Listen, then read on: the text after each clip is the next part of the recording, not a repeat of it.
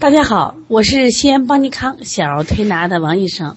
今天呢，由我在这个群里给大家分享小儿过敏性鼻炎的调理思路及疗法。实际上，让我们痛苦的过敏性鼻炎，不光是小朋友们有，我们大人也有。特别是绿化越好的城市，那么过敏性鼻炎越多，而且春季是过敏性鼻炎高发季。那么家长就焦虑了啊，我们儿推的师傅们也会啊紧张，有时候不好调。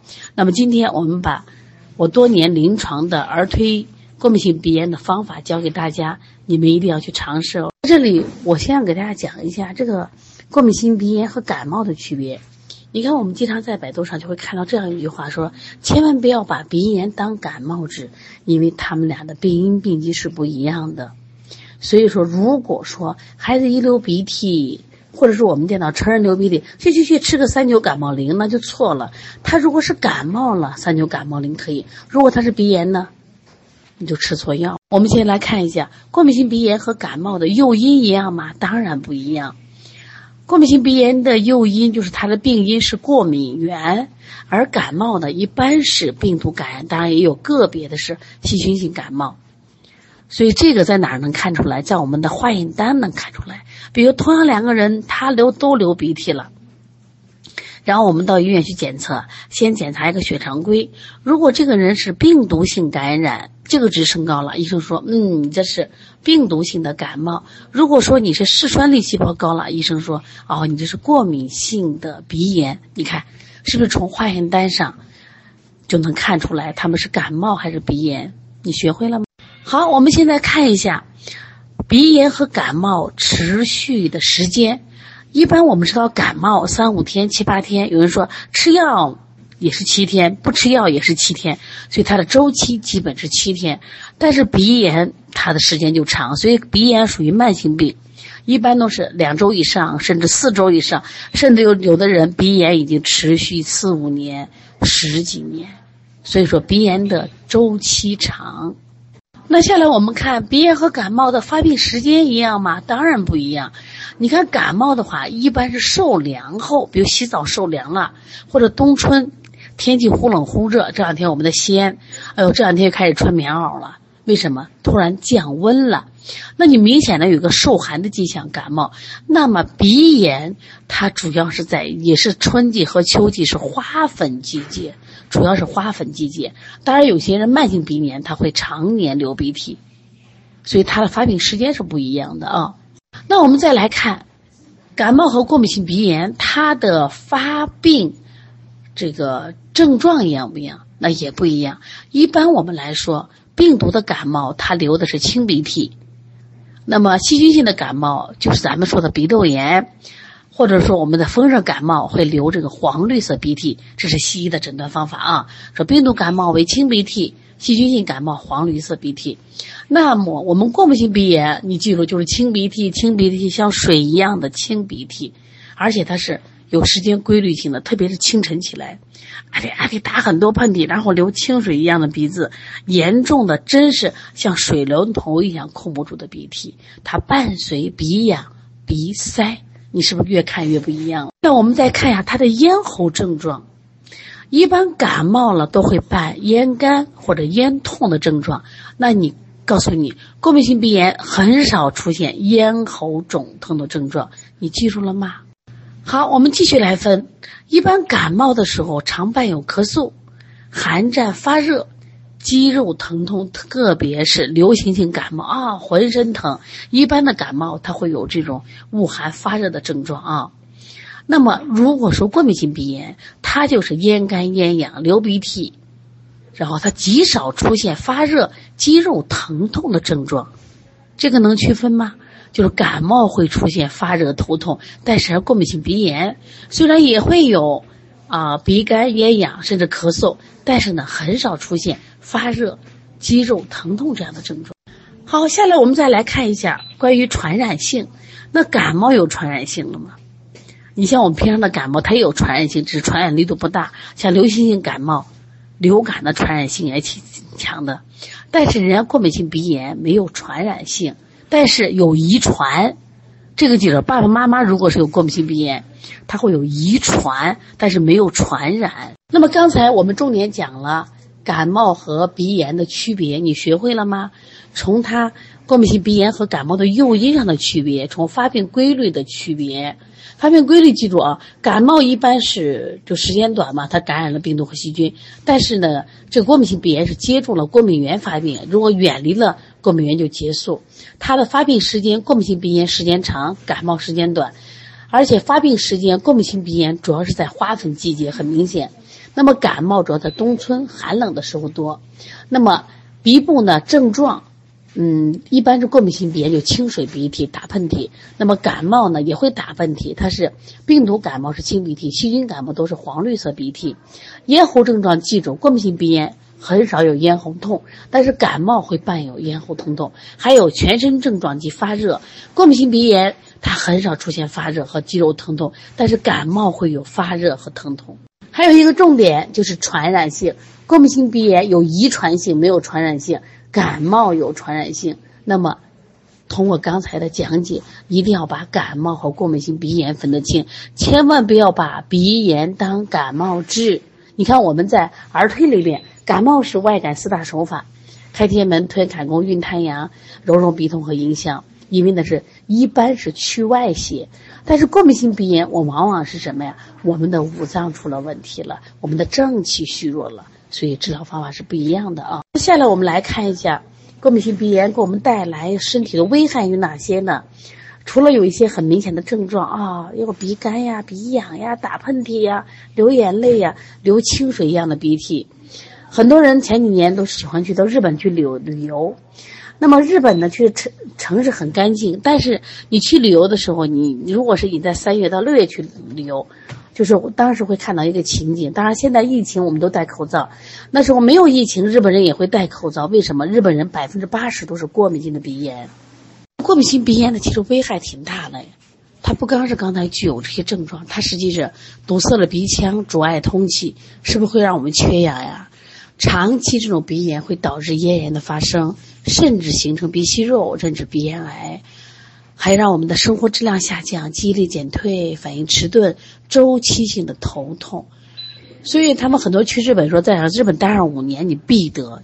日本呢，其实还不是那种樱花粉的过敏，它是日本有个桉树，在二战的时候，那大家知道，当时这个这个美国人给日本呢扔了两个原子弹，就很多城市就瞬间就没有了。所以他们当时发现有个桉树，它的生长周期长，适合做建筑。所以说，鼓励老百姓就种桉树。没想到这个桉树会有花粉，那这个花粉呢带来的危害就特别。对，刚好有一个儿童健康管理师来问一个问题：这个孩子早上咳嗽，晚上咳嗽，如果白天不咳，而这种咳嗽是经常性的，那就是过敏性咳嗽了。有的孩子很可能还是鼻漏、滴漏引起的咳嗽，反正都是跟过敏有关系啊。所以过敏给我们带来的危害很大，而且它不太好调。就它这个得病的周期也很长，它是个累积发病，所以我们去治疗的时候必须找准它的病因病机，找准它的发病机制，这是非常非常重要的事情。过敏性鼻炎后来就被很多专家称为多多病之源，说支气管哮喘的百分之七十五是过敏性鼻炎引起的。中耳炎的百分之三十八是过敏性鼻炎引起的，嗅觉下降的百分之五十三是过敏性鼻炎引起的，鼻甲肥大的百分之二十一还是过敏性鼻炎引起的。好了，记忆力衰退的百分之五十八也是过敏性鼻炎，鼻窦炎产生的百分之六十一也是过敏性鼻炎，鼻息肉的百分之三十八，鼻出血的百分之十八都和过敏性鼻炎都是过敏性鼻炎惹的祸，可见。我们今天的课有多么的重要？那我们现在谈一下过敏性鼻炎，它肯定是跟过敏有关，危害大家知道了。首先呢，它和吸入类，你看有些人的过敏性鼻炎是在四五月发病，有些是在六到十月发病，它发病的时间不一样，是跟它这个花粉类型不一样。一般到四五月呀，它都是春季花粉，像树木的花粉居多。那夏季的花粉呢？那我们说都在六六月。那还有这个有人在秋季，秋季花粉多是那种蒿属的花粉。夏季的花粉，我们有一个客户的爸爸，他就特别不喜欢这个桂花，那我们知道桂花好香呀，是不是？我们想起了这个桂花树下的爱情故事，嫦娥的故事。结果呢，这个他说他一见桂花，他念他是臭桂花，因为他对桂花过敏。所以每个人呢，他这个因为花粉的类型不同，他发作的时间是不一样。现在关于乌尘过敏，现在这是很人很头大的啊。你说这个自然界还没有乌尘吗？但是现在有乌尘过敏的人还真不少。所以这些人呢，真的天天洗，天天洗都不行啊。那么确实是体质太弱了，需要加强身体锻炼。再一个，尘螨，尘螨是一种微小的昆虫，它呢是最常见的过敏源之一。无论是活螨、死螨，还它的排泄物都可以引起过敏。那我临床中见过一个案例，这个小孩呢，当时就是引起了这种，不光是鼻炎，他引起了哮喘，紧急送到医院以后呢，医生做检查，检查完以后呢，就是查出来他有这个。就是尘螨过敏，我家长就不理解哪来的尘螨呢？就是怎么就突然发作？后来发现是他母亲给他炸大虾，开始以为是不是虾过敏，虾也不过敏，是给他炸大虾的时候用那个面粉裹着，结果他们家的面粉时间长了，面粉里有大量的这个什么尘螨，就螨虫嘛，所以他后来其实是这种螨虫过敏，那很危险，那是非常危险，有生命危险啊。再一个就是我们的真菌，各种真菌啊，啊，空气中的这个真菌孢子，这些都可能导致。还有动物的皮毛，有些孩子去对宠物的猫啊、狗啊、啊脱屑有过敏啊。另外就是一个蟑螂，蟑螂的排泄物、尸体碎屑都可能导致过敏。我们还有一些食物类的，现在特别多。主要鸡蛋、牛奶、鱼虾这样的东西，还有这个腰果、黄豆、小麦、芒果、菠萝，南方水果致敏的特别多啊。那我个人呢是对大米有点过敏，不过现在呢，呃，当然一个是减少这个就是吃大米的机会，第二个呢，平常多晒太阳、多运动就会好很多。再一个过敏呢，就是我们常见的就是我们染头发，啊，还有各种护肤护肤用品这些东西呢，还有这个我们装修房子。它也有很多这种挥发性的吸入过敏，所以说现在让我们得过敏性鼻炎的东西太多太多了。如何不过敏？我们只有加强身体的锻炼，让我们的身体更结实。孩子的问题跟大人的问题是一样的。那我们来调一下调理方法。实际上，我们说这个过敏性咳嗽呀，我们要找归经呀，在我们的膀胱经、肾经、脾经还有肺经上啊。我们的调理思路上啊，主要是祛风寒、健脾胃、补脾益肾啊，把这个调理思路一定要记下。在治疗局部手法的时候，我想告诉大家，局部的这个治疗呀，可以活血化瘀、消肿通窍。这个呢，我们用纯手法做也行，你可以说啊，我带点拨筋棒做行不行？也是可以的啊。一般呢，我们就用拇指、食指从山根起，轻轻的搬动鼻梁。你看，你搬动的时候，起的就起到了一个活血化瘀、消肿。这个地方也需要去疏通。之所以得鼻炎，是它这个鼻区这个地方不通了。然后呢，用两手食指指面快速擦鼻，擦两旁，透热为度，按揉我们的印堂穴、鼻通穴、迎香穴，还有黄风入洞，还有掐我们的素髎穴。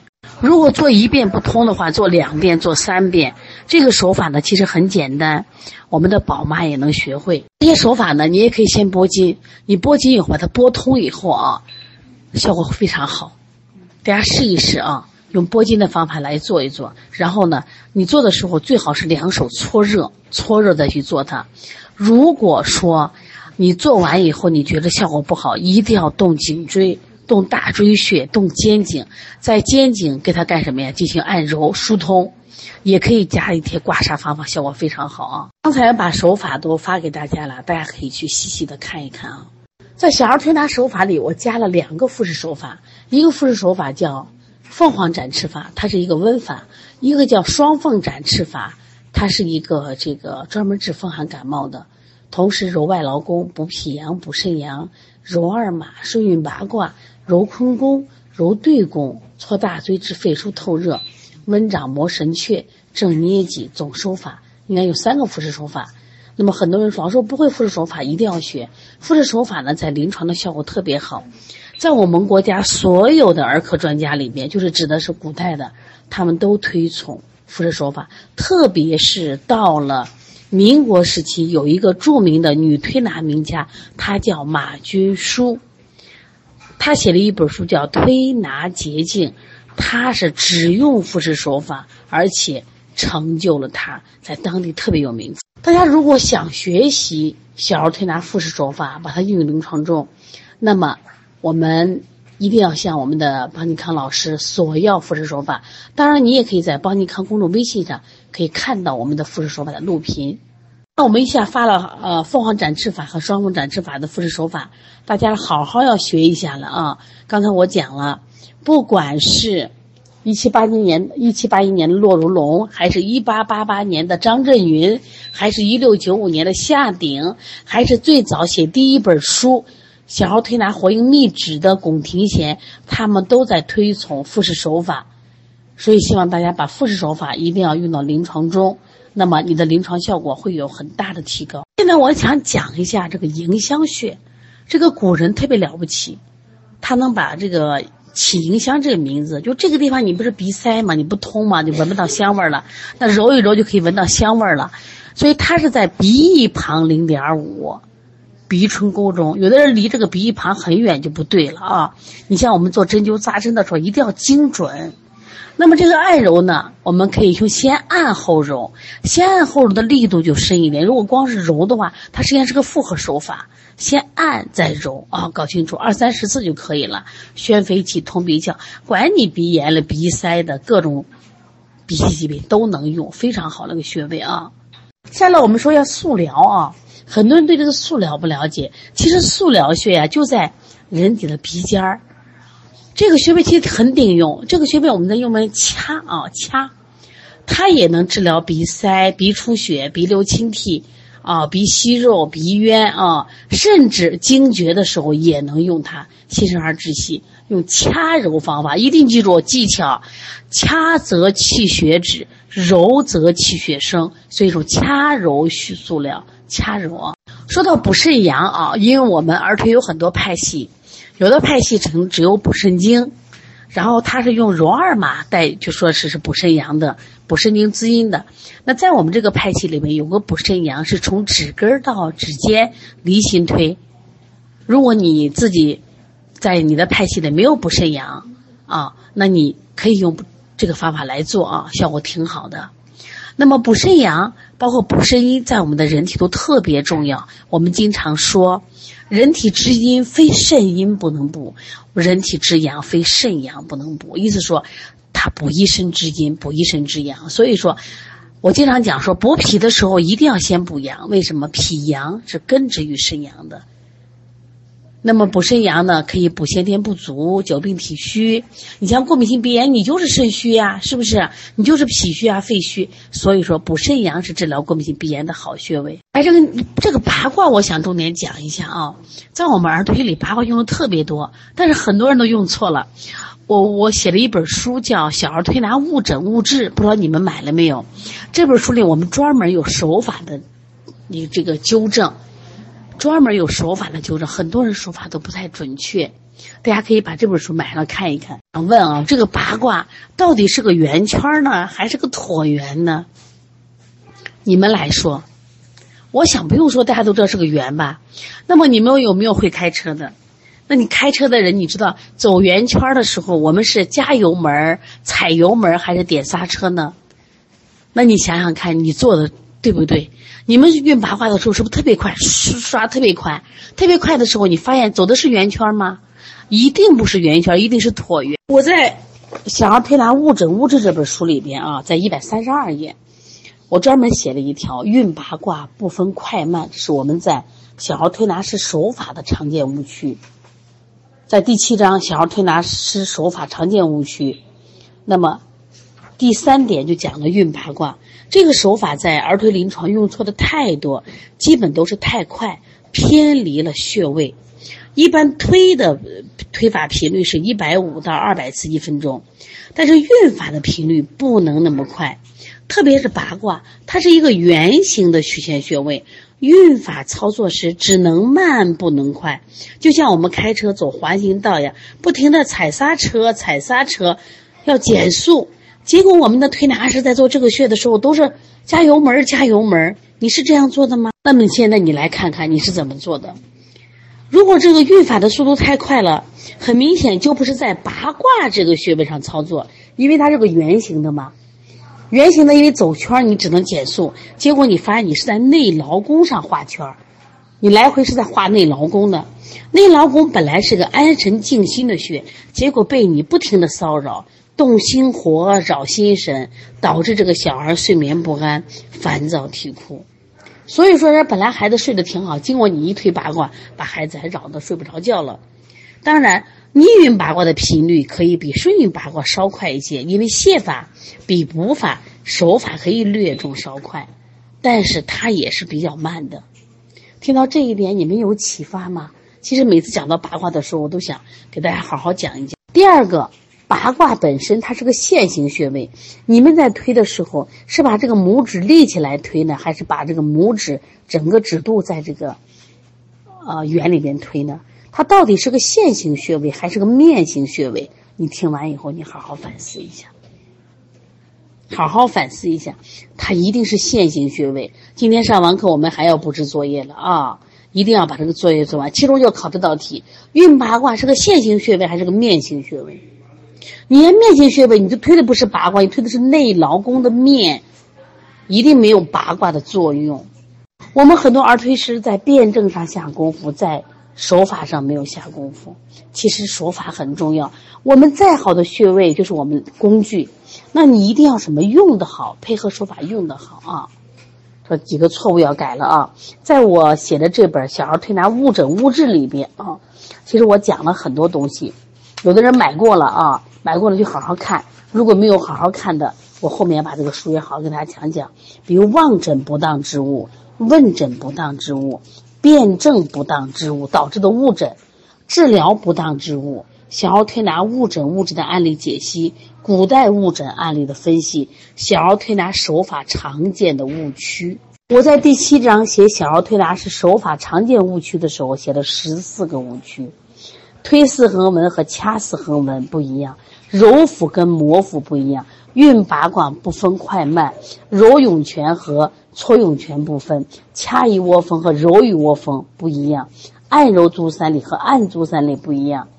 你看，推上三关和推六腑的推不一样，清天河水的清和取天河水的取推法是不一样的，清板门和揉板门的手法是不一样的。你看，连虚寒体质捏脊和阳亢体质捏脊的捏法也不一样。清大肠和推补大肠都用推法，这两个推法是不一样的。这些细节你知道吗？在写小孩过敏性鼻炎的时候，也提到了这个耳穴疗法。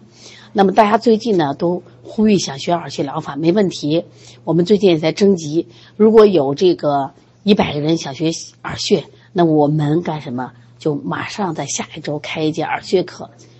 耳穴课呢，其实也是我们中医外治的疗法，希望大家通过学习。来帮助你的临床。那今天下完课以后，如果大家想学耳穴啊，那么一定记住啊，大家我想学耳穴。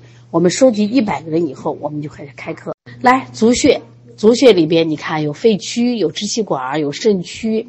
关于足穴的内容也很多，一样。耳穴和足穴想学的，我到时候我准备上两堂课，教大家在线上学耳穴。如果疫情过后，可以到线下，我们来手把手的教你学会。好，下来我们看一下小儿的食疗，像辛夷花、通草，还有白芷、苍耳子，还有细心叫通鼻四草，当然还有鹅不食草，它也是什么呀？就是通窍的。有机会大家可以参加邦尼康专长医师班学习，我们要系统的学习中药学，学习方剂学，然后将来呢，你可以成为一个儿科医生。到那个时候呢，你可以给大家开药，开过敏性鼻炎的时候呢，当然就可以开到辛夷花和通草。其实小儿推拿啊，再配合一些这种食疗方法，效果是非常好的啊。用这个食疗方的时候啊，它可以一边喝，还可以一边泡脚。泡脚的时候，我们就加了艾草，加了白芷，加了苍耳子。这个通草呢，就是我们女性在这个生完孩子以后下奶的时候会用通。那你记住，我鼻塞的时候我也可以用通草啊。它在煮水泡脚的时候也可以什么呀？这舀一支去熏鼻区。不过现在我们已经有了这个专门是关于鼻炎的泡脚粉，那大家也可以就买成品来做啊。二零一七年就写了这本书《鼻炎腺样体肥大》这本书。如果大家呢，呃，如果觉得今天听了以后呢，还想买本书看，那你可以找我们的邦金刚老师购买《鼻炎腺样体肥大》这本书。这本书里。当然还有对鼻甲肥大、腺样体肥大的这些手法，学了以后呢，对你的临床帮助很大。你是宝妈，你放在身边，孩子有病搓一搓、揉一揉就会减轻。如果你是儿推同行，绝对是你的一本工具书。一般别的书呀，它是把所有的病放在一本书，没有那么详细。我就一个病写了一本书。刚才我们的朱教老师发了我们这个玉足粉，那这个玉足粉呢，我们有这个鼻炎方。也有咳喘方，也有健胃方。一般过敏性鼻炎的孩子脾胃虚，所以说呢，你可以错开使用。今天比如说鼻塞的厉害，我们用鼻炎方。然后呢，平常呢可以用脾胃方，坚持泡脚，效果很好。关于鼻炎呢，我们还有鼻炎油、鼻炎膏，大家可以通过购买，然后呢通过按摩手法再配上鼻炎油、鼻炎膏，效果会更好。刚才我发的是邦尼康的鼻康保健鼻油和邦比康的鼻炎膏，鼻炎膏是 A 膏和 B 膏同时使用，效果非常好。如果大家呃想把这个过敏性鼻炎调起来，第一个用手法，再一个让孩子经常做一些脱敏的训练，另外呢也可以试用一些产品，效果会更好。为什么？它主要是在鼻腔内，鼻腔内的鼻黏膜修复。有时候单靠我们的外在推拿达不到，但是我们这套的鼻炎油、鼻炎膏，它就是可以修复鼻腔，而且可以排出鼻炎里的一些就是我们说的炎性的这种分泌物。这样的话，鼻炎这个就鼻区里面干净了，然后再给你营养，再配合我们的推拿，再配合家长的这种啊家庭饮食、教育、运动的配合，那么这个小孩过敏性鼻炎是完全可以调好。痰症所在部位，病症特点：痰滞在肺，喘咳咳喘，喘咳咳痰咳痰，痰阻于心，心主血脉不利，胸闷心悸，痰迷心窍，神昏痴呆痴呆，痰火扰心，癫狂，痰停于胃，胃湿和降，恶心呕吐，胃脘痞满。痰流经络筋骨，裸立痰核，肢体麻木或半身不遂，或呈阴居留注。痰浊上泛于头，眩晕昏冒。痰郁气凝结咽喉，咽中梗阻，吞之不下，吐之不出的梅核质。饮症分类所在部位，病症特点：悬饮，引流胸胁。胸胁胀满，咳垂隐痛，咳咳唾隐痛，肢隐隐在胸膈，胸闷咳喘不能平卧，其形如肿，痰饮引流肠间，肠鸣沥沥有声，易饮饮溢肌肤，肌肤水肿无汗，身体痛重。这个这个鼻康保健油啊，它是就是和我们的邦比康的膏，它是配合使用，多重疗法效果还是非常好的，你们可以尝试一下啊。那我们很多现在这个推拿店里头，还鼻炎的孩子特别多。那鼻炎的孩子和近视的孩子，它其实都是我们的养店项目，都是慢性病。通过我们推拿配合这个产品，效果还是非常好的，大家可以尝试一下。淤血。淤血病症，淤血所在部位，临床表现：瘀阻于心，心悸、胸闷、心痛，口唇青，指甲青紫；瘀阻于肺，胸痛、咳血；瘀阻胃肠，咳血，大便色黑如漆；瘀阻于肝，胁痛、痞块；淤淤血攻心，发狂；瘀阻包公。少腹疼痛，月经不调，痛经、闭经，经色紫暗或成块或见崩漏，瘀阻于肢体末端，脱骨居，瘀阻肢体肌肤局部，局部肿痛青紫。王老师，这个怎么卖？你是单自己单用呢，还是我们做店里这个加盟的？那么我们加盟是有扶持的啊。加盟后必须有扶持，特别是我们现在疫情过后以后呢，我们很多店的生意都不好啊。那么我们会送全年线上的鼻炎、腺样体肥大的诊断以及产品销售训练营的全所有课程，还要送全年线下鼻炎以及腺样体肥大手法跟诊的课程。另外送产品配套操作手法的视频，如果你能来线下，你过来亲自来学。另外送三百六十五天导师线上诊断远程指导服务，还送八项鼻炎腺样体肥大运营项目指导服务，就教你啊指导服务，你教你怎么开这开卡，怎么拓客，怎么做活动，包括我们还有就是锁客，然后遇到了问题怎么办？通通交给邦尼康解决。另外呢，我们还给你送这个鼻炎腺样体肥大的操作穴位图，还有技术调理手册。如果是加盟商，我们颁发鼻炎腺样体肥大的牌匾，包括有专后售专项的售后服务群。另外，我们还有邦尼康的年会，邀请大家来参加。我们的地址在哪儿呢？在呃陕西省西安市，我们在雁塔区小寨街道。含光路默默 park 啊，写字楼十八层幺八零三幺八零四幺八零五。我刚才在群里发了个定位，大家可以呃到邦尼康嗯学校来，我们现场教大家手法。如果说我们是现在目前可能在省外，因为疫情来不了，那么呃货我们能给你发手法，能给你通过线上教你课程送给你学习啊。啊，有人问今天晚上有课吗？今天晚上有课。今天晚上是邦尼康视力产品的直播现场，我们会讲一些专业知识，当然我们也展示我们优秀的邦尼康产品。因为疫情期间最大的受害就是我们的视力，我们有多少孩子也是储备已经用完，多少孩子他的视力受损，我们家长不知道。那我们在今天的晚上，我们会给大家讲这些。